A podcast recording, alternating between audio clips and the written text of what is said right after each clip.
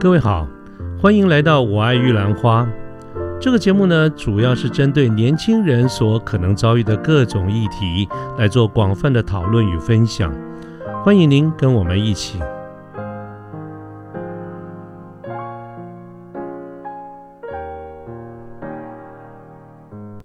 很重要的一点就是对于我们当时所在的环境，包括器材的使用跟掌握。那么这边呢，就可以包括几个地方。第一件事情，当然就跟场地有关啊。这个场地呢，不论是在外面的研讨会，在大饭店或者在公司的会议室，我想对于场地的了解是绝对必要的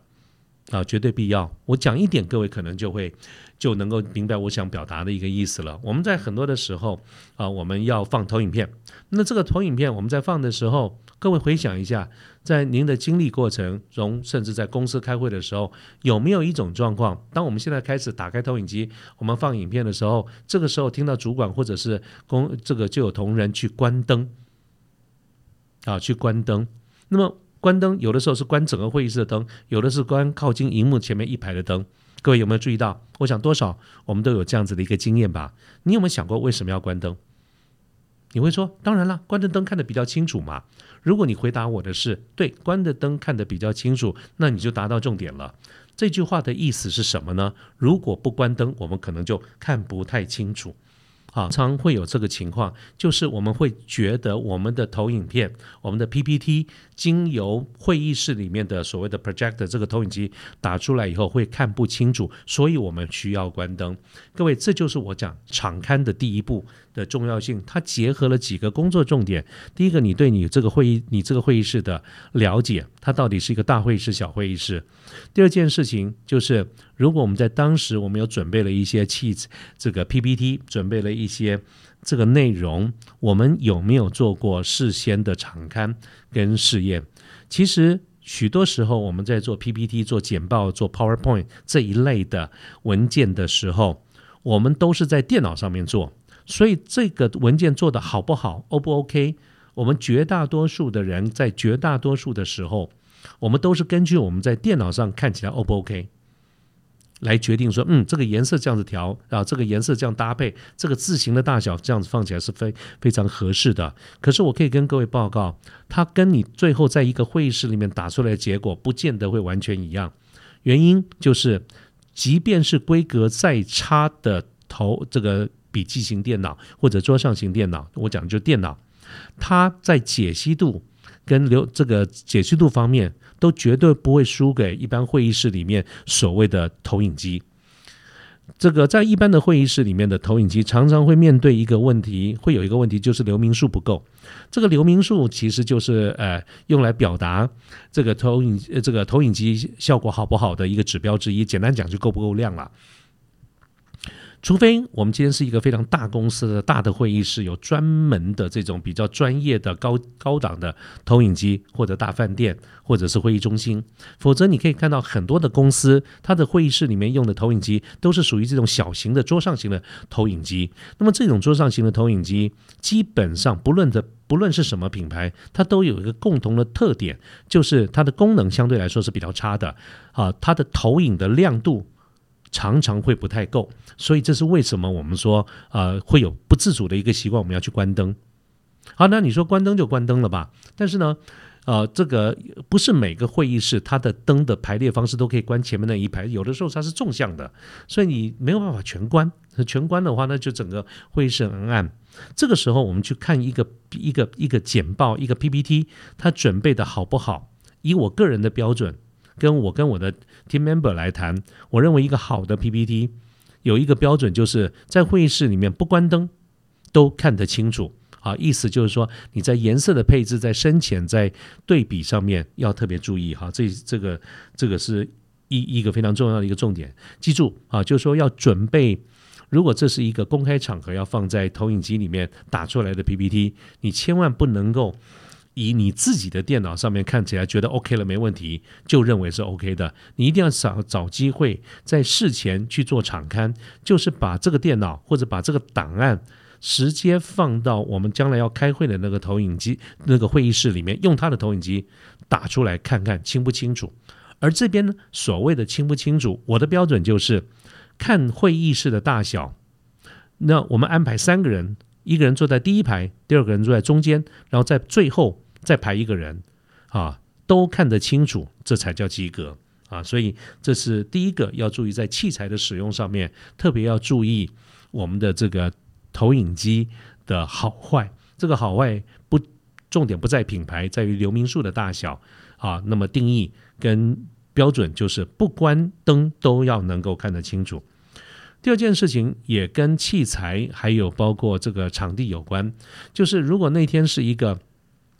我们需要站的，甚至需要走动的这种简报，我们就要事先能够真的把投影机打开来看看我们的该站的位置。我想每一个人他大家的高矮不一啊，所以我们一定要在现场来看看我们站在什么样的一个位置，投影机的光会打在我们脸上啊有。站到哪个位置，我们可以避开投影机打，直接打在我们的脸上。那么这一点呢，坦白说，很多人没有注意到这一点。因此，我确实有看过一些会议，在进行的过程当中，前面这个 presenter 这个报告的人，他的脸上就有一排一排的 Excel 的数字在那个地方。其实对于他自己报告的时候，也是一个困扰，因为其实就是灯光打在他的脸上，打在他的眼睛前面啊。那么这个呢，是我要我觉得，如果在可以的情况下，我们尽量能够避免。当然，如果是一般公司的会议室，实在是不够大，那也就是没有办法的事情了哈。但是如果可以的话，我们怎么样尽量的避免投影机的光打在我们的脸上？那么就跟适度的走位其实也是有关系的。好，呃，再来呢，就是电脑的这个准备。我想很多的时候的商业简报，我们其实都是高度依赖我刚才讲的，包括类似像 PowerPoint 这样子的一个简报软体。那么这个时候呢，我们就要有一个想法啊，就是说，不管我们将来要准备公司的，要使用这个饭店里的电脑、会议中心的电脑，还是我们自己带笔电啊，都可以，或者是呃在公司的会议室里面开会。那么我们必须要在想墨菲定律哈，各位知道墨菲定律是什么？就是我们一般讲的悲观原则哈，我们一切事情都要都要做一些万全的准备啊，必须要假设。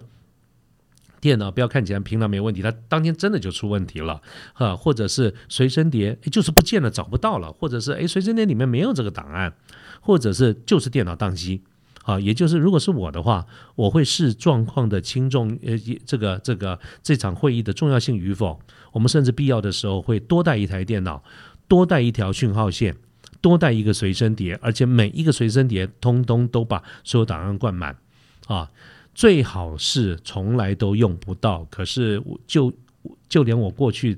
就真的有这种场合，真的就是用到了。各位，你想想看，如果在现场我们器材不够，或者档案不够不 OK，或者你的随身碟挂掉了，即便是当时你有办法从网上下载，那个心情都是处于十分慌张的。其实心里甚至会不爽的，甚至我们同事之间还会彼此埋怨说你在干什么？为什么都没有时间准备好？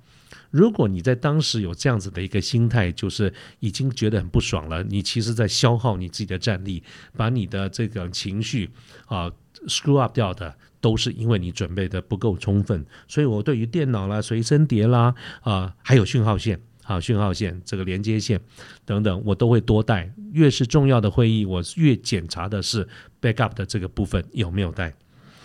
好了，除了这个投影机、荧幕啦、电脑以外，还有一个小工具，哈，虽然它很小，但是它扮演的角色很重要，就是这个简报笔。这个简报笔啊，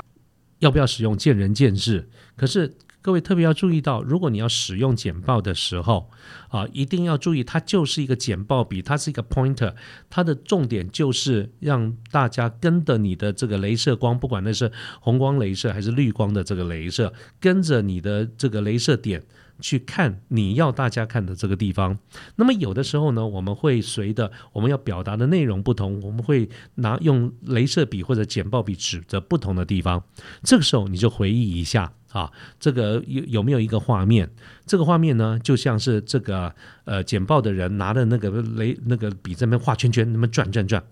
我想他的目的只是要标特别 highlight，特别标明，哎，某一块区域很重要。但是呢，我们在台下看的人就感觉那样子的一个镭射点一直在台上做哈大圈圈、小圈圈的晃动。我们这其实眼睛是这个目不暇及啊，这个看的是眼花缭乱。各位一定要记住，那是简报笔，那是镭射笔，它不是逗猫棒。我们不应该用那个笔，因因为那个笔的晃动，使得所有人在台下不晓得到底该看哪一点。哦，现在这个画面呢，我只能用讲的，我没有办法用影片的方式给各位。可是如果我有机会站在你面前做一个示范的话，你一定会知道我在讲什么哈。就是不要让他。让他看看起来好像这个一个逗猫棒一样哈，这个是突然的会让台下的这个呃观众觉得哇，你真的是莫衷一是。这一点我觉得很多人都注意注注意的不好哈，做的不好，这一点非常高的一个比例。好，简报笔不要把它当成逗猫棒。还有一个就是麦克风啊，这个麦克风呢，我想对于很多的呃舞台的从业人员呐、艺人呐，绝不陌绝不陌生，这是他非常重要的吃饭工具。但对我们一般人而言，其实除非你一天到晚在讲话，一天到晚上台，否则你应该跟麦克风没那么熟才对。但是麦克风呢，偏偏它又是我们在一个简报里面很重要的一个工具。各位的声音、你的语调、你的语气上呢，都是透过麦克风麦克风出来的。所以它跟在整个的会议里面，它是跟你跟这个简报者最高度相关的的一一一个器材。那么对于麦克风呃的了解跟掌握，务必要特别注意。呃，对麦克风这边要注意几件事情哈。当然，如果能够场事先的做场干，还是绝对必要的。那么另外呢，就是我们一定要注意第一个最基本的礼貌，也是很多人一拿到麦克风就会不自主的有一个动作，是需要测试麦克风到底有没有声音。这这样子一个想法是 OK 的啦，但是我们的动作会是什么呢？你会看到很多人就开始拍麦克风，或者是吹麦克风。各位，我现在拍，现我现在这一段这个节目录音，我是我眼前是有麦克风的啊。那么我我来做这样子的一个示范给你听，你听听看什么感觉？我相信一定不好。我们通常会这样子拍一个麦克风，叫喂喂喂喂喂喂，好喂喂喂。好，我们最常做的两个动作叫拍麦克风跟吹麦克风。啊，这个吹麦克风跟拍麦克风，第一个从效果上来看，它会造成一个很。突兀一个很不礼貌或者很不好的一个声音。各位刚才听到我做了示范拍麦克，我待会儿录完节目，我要自我要自己挂上耳机监听一下。啊，这个拍麦克风会造成瞬间巨大的一个声响，吹麦克风也会造成类似的这个声音。啊，那么这些在整个的效果来看都是非常不好的。其实从整个麦克风礼节来看也是不 OK 的，但它偏偏就是我们很多人。不自主会产生的这个习惯啊，当然我相信没有人一个人是恶意的，大家会拍麦克风，会吹麦克风，主要还不就是希望能够看看说麦克风是不是 OK 的。那么针对这点，我们到底该怎么做呢？其实很简单，你就讲话就对了，你就按照你正常打算讲什么话。那么其实如果麦克风有的刚开，它需要一点点的一两秒的时间才能来才能够接通整个的这个喇叭。啊，那么所以第一个动作就是，如果你是麦克风线开了，也不要急着讲话，等个一两秒钟，通常都 OK 了。第二件事情，不要去拍，不要去吹，你就是按照正常的音量讲话。如果它有声音，它就有声音；如果它没有声音，你也会在一两秒钟之后就马上知道它还没有声音。啊，那么这个时候把速度放慢，重新讲一下就好了，简就这么简单，你不需要做任何的动作。啊，不要记永永远记住，永远不要去拍麦克风、吹麦克风啊。那么另外呢，有的时候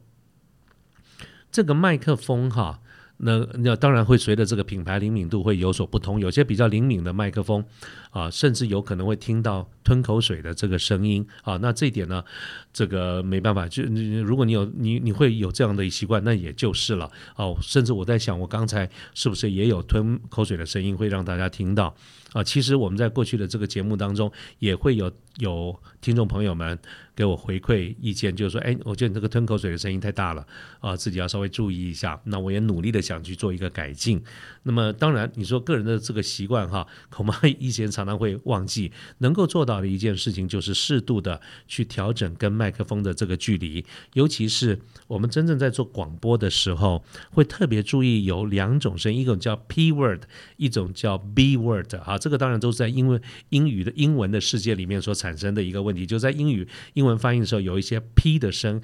，p 字头或者 b 字头的时候，经常会产生所谓的气音。那么这个气音如果面对比较灵敏的麦克风，它就会有这种的这种声音啊，那这种声音呢，一样就跟我刚才讲说，拍麦克风或者是吹麦克风，都会产生一样不是令人觉得很很很愉悦的这种声音哈，所以你自己也要讲养，看看有没有这个习惯。那当然，这个习惯有没有这个习惯，就是要。经常有机会使用麦克风，并且竖起耳朵来听听看这样的一个效果，甚至于请你的同事在台下听听看有没有这种气音、这种 P word 或者是呃 B word 啊。如果有的话怎么办呢？我觉得一个人呃，你跟他讲说你要记得要改这个习惯哦。我觉得这个话讲了也是白讲，因为一个人的习惯是一二十年、三四十年。呃，养成的不太容易在那么一时间改，就算他愿意，也有可能因为紧张，因为不自主的会忘掉这件事情。可是如果你真的发现了你有这种气音，而且不可控制，或者是你很容易就忘了去控制它的话，另外一个技巧就是我们把麦克风摆的这个位置哈，稍微做一些调整。一般而言呢，我们在一个标准的程序上面，我们的麦克风距离嘴巴到底应该有多长的这个距离？啊，大概以你的，你就放你的手指头来看，大概隔三到四个手指头的距离是一般比较合适的。我现在距离麦克风的这个距离大概在五个手指头左右，那是因为我自己了解，根据我各自己的习惯，我的这个呃。发音会会比较重一点啊，所以我的气音可能会比较重一点啊，所以我刻意的把它稍微距离拉远一点。那但是也尽管如此，还是会有朋友回应说，哎，常常会有这种比较强的这种气流。那么各位针针对呃。你如果跟我一样有一样的这个现象的话，第一件事情就是把养成习惯，你跟麦克风的距离稍微拉开一点。第二个呢，就是把这个调角度调整，大概调整在你跟麦克风不要直接面对面，大概维持一个三十度到四十五度的，就是斜的这样的一个距离啊，通常都可以做改进啊。那。我曾经跟朋友讲过，这个麦克，你跟麦克风的距离稍微离开一点哈，那就有朋友说，哎，不对啊，我看那个演唱会里面啊，这个这个，你看那个歌手啊，他们那个麦克风都靠得非常的近，甚至那个嘴巴都贴在那个上面。啊，那我要跟各位讲，对，确实有这样的一个情况。你看那个很多的，不管是我们国内呢，或者是看国外的演唱会，你看 YouTube 上面很多的这个影片，确实这些演唱者他的嘴巴几乎都贴在这个上面。可这里面不要忘了有两个前提，那第一那是唱歌，第二那是他专属的那个麦克风就是他自己的，他没有别人用，就他一个人用。而且呢，以唱歌而言，确实靠的是比较近。比较好，而且在演唱的这个当时，因为有乐器、有现场的环境，所以那种气音的强烈与否，其实不是重点，或者说你根本就听不出来。好，所以各位不要误解了这个意思啊，就是说我们今天如果它是一个 lecture，是一个演讲，那么没有乐器的伴奏，没有现场的热闹的这种气氛，那么所有的人听到的都是你跟麦克风之间的一个互动，所以我们要特别注意，就是我刚才讲的气音这个部分。好，所以刚才谈到的，就是说我们对现场的这个器材的使用跟掌握，包括对投影机、对荧幕啊啊啊，对不起，我还漏讲了这个荧幕哈。荧幕呃要看场地，有的时候是一些电动的啊，这个荧幕有些是这种用手拉的哈，但是很大多数的荧幕都是一种软的布，所以它会动的。所以呃，对于荧幕的关系。各位要注意，我刚才有特别讲到说，有的时候我们会用需要用镭射笔来指出我们想要表达的这个资料的这个部位。那这些我觉得都无可厚非，但是呢，有一有有一个工具我是非常高度的不建议大家使用，就是一般类似像指挥棒这样子的一个棒子。那么这种指挥棒呢，啊，那之所以不会不建议大家使用，是因为包括我自己。以前有过这种经验，我也看到确实有人做了一个不当的使用，就是在我们讲到兴奋、讲到这个激动或者讲到忘我的时候，我们不自主的会拿指挥棒去指，我们只是会去拍打荧幕上面。其实我们重点根本不是拍打，我们不过就是要指出我们想表达的那个资料。在哪个部位？但是因为它是一个荧幕，很多荧幕是软直的，所以当你用稍微力气稍微大一点点的时候，这个荧幕就感觉好像拍会被拍动了，所以荧幕就会晃动了啊。那么甚至于如果动点，我看过动作比较大一点的，这个或者力道比较大一点的，力气大一点的这种这种这种呃，这个这个指挥棒拍在荧幕上面，它当时的一个感觉或者你在现场的感觉，就像是一个人在拍棉被一样。啊，那个整个的荧幕会有比较大幅度的这种摇摆跟晃动，根本就看不清楚。啊，所以这个是我不建议的哈，所以抱歉这一点我们刚才漏讲了。回过头来，我们刚刚在讲到，就是对于这个器材的这个使用哈，呃，要特别注意，包括投影机啦，包括荧幕啦、电脑啦、剪报笔啦、麦克风啦啊等等，这些都是小东西。可是每一个小地方如果不 OK，它加起来就是一个很大的不 OK 了啊。所以这些小地方特别提醒大家，那么就我个人有限的经验跟大家做一个分享。好了，那么这样进行的过程中，我们刚刚讲了开场要有一些程序。那么在这个整个简报的过程中，不论那个时间长短，我们都尽可能的努力的去发挥，努力的去表达我们想表达的事物，并且对于在现场的场地跟其他的一些软硬体的器材的使用，我们也提醒了大家该注意哪些事项。那么我想，随着我们的简报一段时间之后，差不多这个简报也要准备要结束了。啊，这个时候就牵涉到后面这一段叫做 closing。这个 closing 呢，就是收尾的意思。啊，我们怎么样去把这个一个简报把它收尾？那么这个收尾呢，里面也有几个，我觉得应该一般来说是一个制式的一个收尾。好，第一个部分呢，我们称之为 recap，就是 recapture，就是简单的归纳一下。啊，比如说我们常常听到，包括我自己也会这样讲说，好了，那么呃，刚才在在刚才的这个一个半小时的过程当中，那么我们就就今天这一次，希望能够建议呃公司能够采用的这个产品啊，我们对于这个产品所看到的市场的机会，我们的建议跟我们未来可能的一些做法。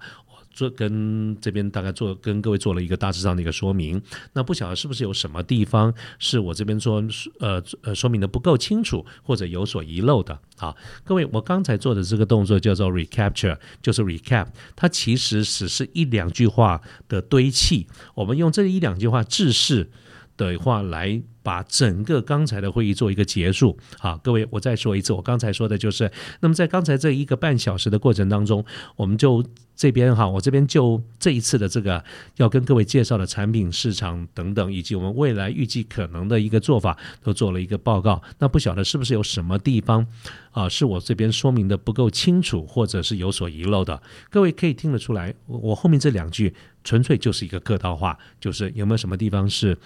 呃我所遗漏。或者报告的不够清楚的，而且各位，我采取的是比较客气的说法。我今天这样的一套说法，变成一切的过错都在我。如果各位有什么听不明白，那不是因为你听不明白，是因为我讲的不对，是因为我讲的不好，是或者是因为我讲漏了啊。所以这是一个客套的一个说法。那当然了。我们一般的情况之下，当我们说了这样子的一个话以后，通常在台下的观众或者与会的人，通常都是保持沉默的。各位想想看，不管是公司内部的会议，或者是一个公开的场合的一个研讨会，当我们谈了一个半小时、两个小时以后，我们说，哎，呃，这刚才我做了一些谈了一些报告，那有什么地方是我所遗漏的啦，或者是说明的不够清楚的啦？那通常应该就是你迎来的会是一片沉默，不过没有关系，这一片沉默本来就是我们预计的，而且我们就是需要这个时间做一个 closing。所以如果是我的话，我会就刚才的这一段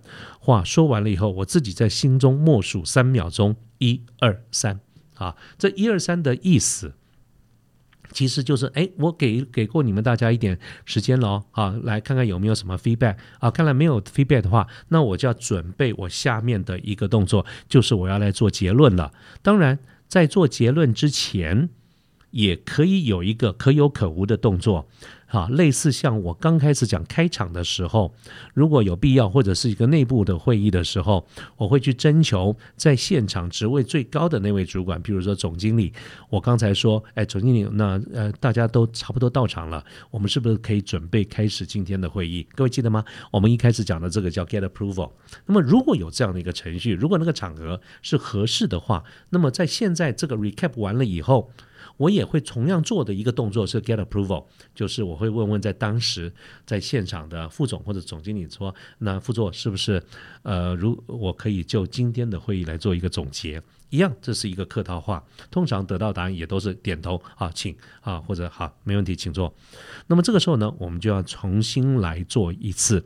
啊，这个 closing。那么这个 closing 呢，其实就是我们一开始的。Opening 哈，做开场的的所谓的阳春版或者精简版。啊，我们还是回归到，比如说今天假设是一个新产品的一个一个争取预算的一个会议，我们一开始一定会说，告诉所有与会的主管说，我们今天之所以希望建议公司能够推出这样的一个商品，最主要是因为我们看到了什么样的一个机会啊，就是呃，我们一定会讲到很多的故事啊，用很多生动的例子来表达，但是不要忘记哦，这是在开场的时候啊，我们在做结尾的时候其实是没有必要再讲那么多啊，但是。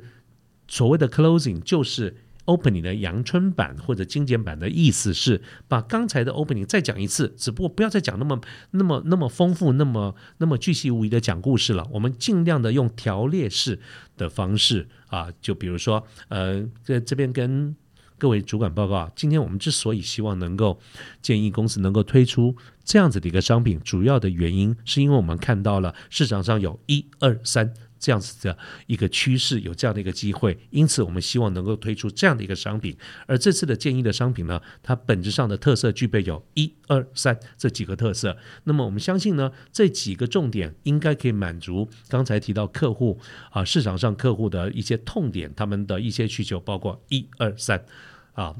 呃，能够达到这些目的。那么，如果我们能够得到各位的一个支持，顺利的在今年的第四季能够启动这样子的一个计划的话，我们相信在明年的第一季，我们应该可以成功的上市，并且在未来的十八个月之内啊，达到多少的营业额，达到多少的利润。那么，相信呢，这样子的一个成绩，对于整个公司在现金流的操作跟在每股盈余的一个表现上，都应该可以起到一个非常正面的一个作用啊。那么，非常希望能够得得。到各位的支持，各位，刚才我是一个举例，我刚才用一二三的方式来做一个条列式的结尾，主要的前提假设是大多数的。有权利给人给钱的主管们啊，尤其是高阶主管，他基本上都是非常忙碌的啊，而且也都是蛮有经验的，所以我们不需要讲太多的这些故事跟推理，我们只要告诉他结论一二三一二三啊，很多的主管其实都很习惯重点式的条列式的一二三，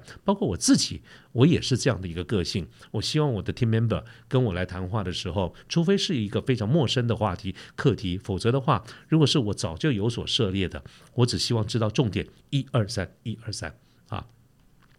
另外呢，我刚才这样子做的一个举例，呃，当然也是个举例啦，就是我们今天在做任何的一个会议，这个这个结论的时候，希望尽量的往所谓的与会者他的利益、利益他的 benefit 来带。比如说，我刚才讲的，假设这是一个新产品的一个建议的一个啊，建议公司推出某一个新产品的这样的一个会议。那么，我除了去在整个简报的过程当中，我去介绍这个产品的细节之外，我最后做做结论的时候，我会希望把所有的利益。归到哪一点呢？比如说，这个产品在上市若干时日之后，它可以为公司带来多少的业绩、多少的利润？这里面就牵涉到，我想越高阶主管越清楚知道，我们在我们讲到营业额谈的是什么现金流，我们谈到这个利润的时候，它会直接对什么有影响？EPS。好，因此在现金流的管理，在 EPS。的表现上面，我想都是每一个作为高阶主管面对董事会的时候，我们有一个很重的沉重的压力。所以各位，如果你今天在 sell，你希望能够得到公司的支持，我们一定要讲想到一件事情，就是这个计划，我们的上面我们的高阶主管支持了这个计划，对他自己有什么好处？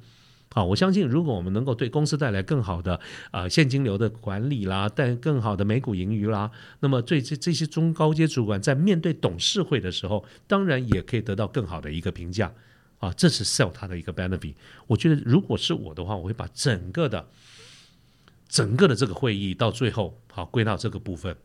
啊。所以刚才我们讲的就是收场这个部分，当然了，这只是举例了啊。好，那么嗯，还有一点啊，是我觉得。呃，在很多的会议当中会碰到的一些问题，就叫做 Q&A。除非我们今天，我个人呢，这我个人的感看法了哈。除非我们今天是一个非常旗帜鲜明、非常清楚、目的非常清楚的一个技术研讨会，否则的话，以我个人过去有限的工作经验，我所接触到的一些商业简报的会议，不管是对经销商的会议，对一个产品的会议，这个 Q&A 啊，其实都是一个。很值得探讨一件事情，就是有没有必要。当然，我个人的主观就是 Q&A 其实能免则免，因为什么呢？你答得好不见得加分，答得不好搞不好扣扣分嘞。那么 Q&A 它分成两种哈，一种叫同问同答，一个叫即问即答。同问同答一般来说都是一些比较学术型的研讨会的时候啊，或者是比较制式的一些报告、一些简报、行礼如仪的报告，让。与会者啊，让简报者从头报到尾以后啊，最后我们留一点时间来让大家做一个提问。当然，在我在企业的运作里面啊，尤其是公司内部的会议，那没有哪一个主管会有那个耐性等到最后才问问题，他可能听到哪边就问到哪边。这个我们叫做即问即答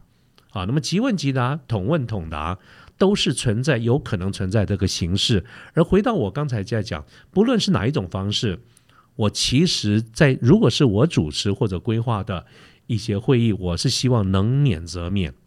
原因是啊，假设这是公司内部的一个会议，其实与会的人，甚至在台下的主管，非常有可能比我这个上台报告的人都要太有太多的经验了。所以我们在整个过程报告的过程中，本来就不要用教书的一个方式，好像我们来教书，我们来讲很多的事情。我们最主要的目的是要得到大家的支持。好，那这个呃，得到就是说有很多你你弄了太多的问题，其实也不见得见得好到什么程度了哈。当然有一些对外的这个场合，甚至一些研讨会，我过去所主持的研讨会里面，我们尤其是对外的，也确实会碰到有人来踢馆，来踢馆。踢馆的意思是什么呢？他就是问了一堆的问题，当然。可能也的确问的有道理，也可能问的，就是说我们可能搞不好真的有些地方啊，确实是呃有有有有值得争议的地方。但是你可以看得出来，很多踢馆的人，他本质上，即便他不是一个恶意的，他都不见得是非常善意的，他总希望能够在你的报告中挑到一些毛病。那。如果这是一个开放式，是一个公开的研讨会，是一个 seminar，是一个收费的，那你根本是没有办法跟人家说 no 的，你是不能说 no 的。我们还是得面对这件事情哈。所以，如何去面对所谓的 Q&A，面对 objection 啊这些反对意见，其实是非常大的一件事情。我自己的感觉，过过去有一些经验哈，就是面对这些 Q&A 啊，我们能回答就回答，但是呢，没有必要讲的太多。那么另外一个工作重点就是，如果有碰到这些来踢馆的反对意见的人，那么一方面呢，我们要尽可能，当然还是要努力回答了；二方面，我一定还会再加上一些称赞他的话。我们有的人呢，在现场，因为对方可能不善意，可能语气上有些比较严峻，或者是有一点挑衅的意味，因此我们在回答的时候也容易有一个针锋相对的语气。可是各位注意，如果这个人是来踢馆的，那么你用比较针锋相对的语气来面。对他，那你只可能会造成另外一个更激烈的，就持续的来问，啊，持续问更多的问题，那个感觉就像打乒乓球。各位能不能想象打乒乓球的那个画面？你打那个力度越强，那边打回来的力度乒乒乓、乒乒乓乓，来来回回看，其他人看的十分的精彩。我们在现场在参与会的人是觉得提心吊胆。啊，所以我过去呢曾经有过一个经验，当然也是我的主管所教我的，就是面对这些来踢馆的人，我们一方面努力回答，二方面呢就是想办法称赞，啊，称赞他却真的是很厉害，甚至于不惜在有一些无关紧要的地方就让他赢，让他得分。那么。在我的经验中，那种来踢馆的人，很多时候真的是想得分呐，你就让他得分，得了分以后，他非常满意啊啊！我是回想一下当年，当年确实曾经有过这样的一个例子哈，就是他很高兴，所以这个时候呢，有另外一个别的来别人来踢馆的时候。那么这个时候呢，我想说糟了，怎么又来一个来踢馆呢？这个时候呢，我灵机一动，就请了刚才那个啊来踢馆的人，但是我把他称赞了他以后，我请他来回答。各位，你有没有注意到？我当时真的觉得太戏剧化了。刚才前面踢这个这个踢馆哈，问了很多问题的人，因为我称赞了他，所以他反而会站在我们这边站起来，跟另外那个后来踢馆的人，跟他们之间打起乒乓球来。啊，这个是。我当时碰到一些蛮有意思的一个状况，跟大家做一个分享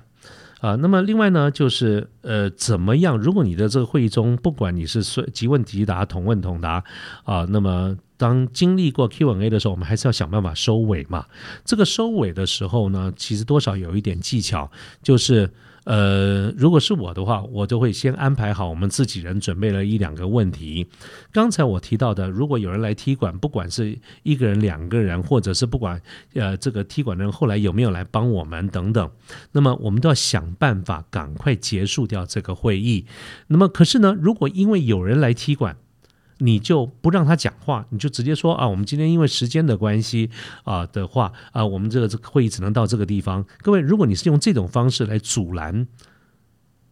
问问题的人，你不要让他来问问题，人家踢馆。其实或许有人会觉得你示弱，或者有人会觉得你被打败了，啊所以你必须得用这种方式草草收场。所以呢，如果是我的话。啊，我会啊，在这个一一阵很来回热烈热烈的唇这个你攻我守唇枪舌战你来我往之后呢，我还是会补上一句，我就说，哎，这个呃，今天因为时间的关系哈，所以我们这个呃时间非常有限，我们是不是再开放两个问题？啊，各位从面子起见，我们还是一样，还要说再让再开放两个问题。可是，在这个时间点呢？啊，后面这开放两个问题，表示说我不是被你赶下来的，我不是因为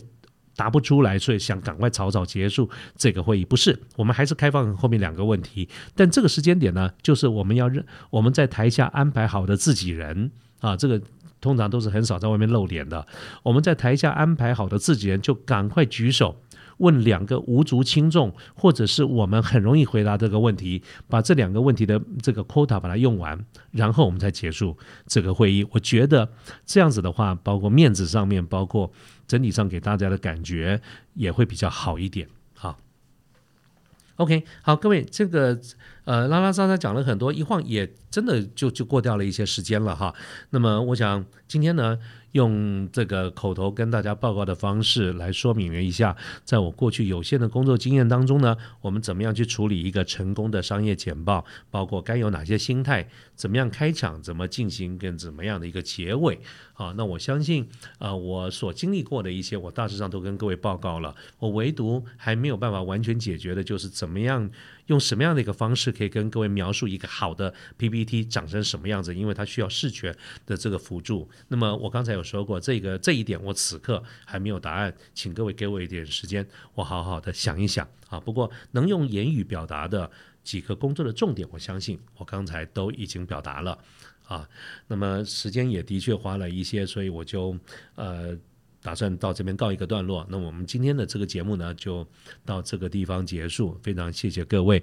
那么也希望啊，所有对我们这个节目的呃这个呃有兴趣的这个些听众朋友们，请你多给我们一些意见，并且也告诉我们你还想听哪一些的这个节目。我非常期待能够听到各位的一个回应啊。那么今天的节目我们就到这边结束，谢谢大家了，拜拜。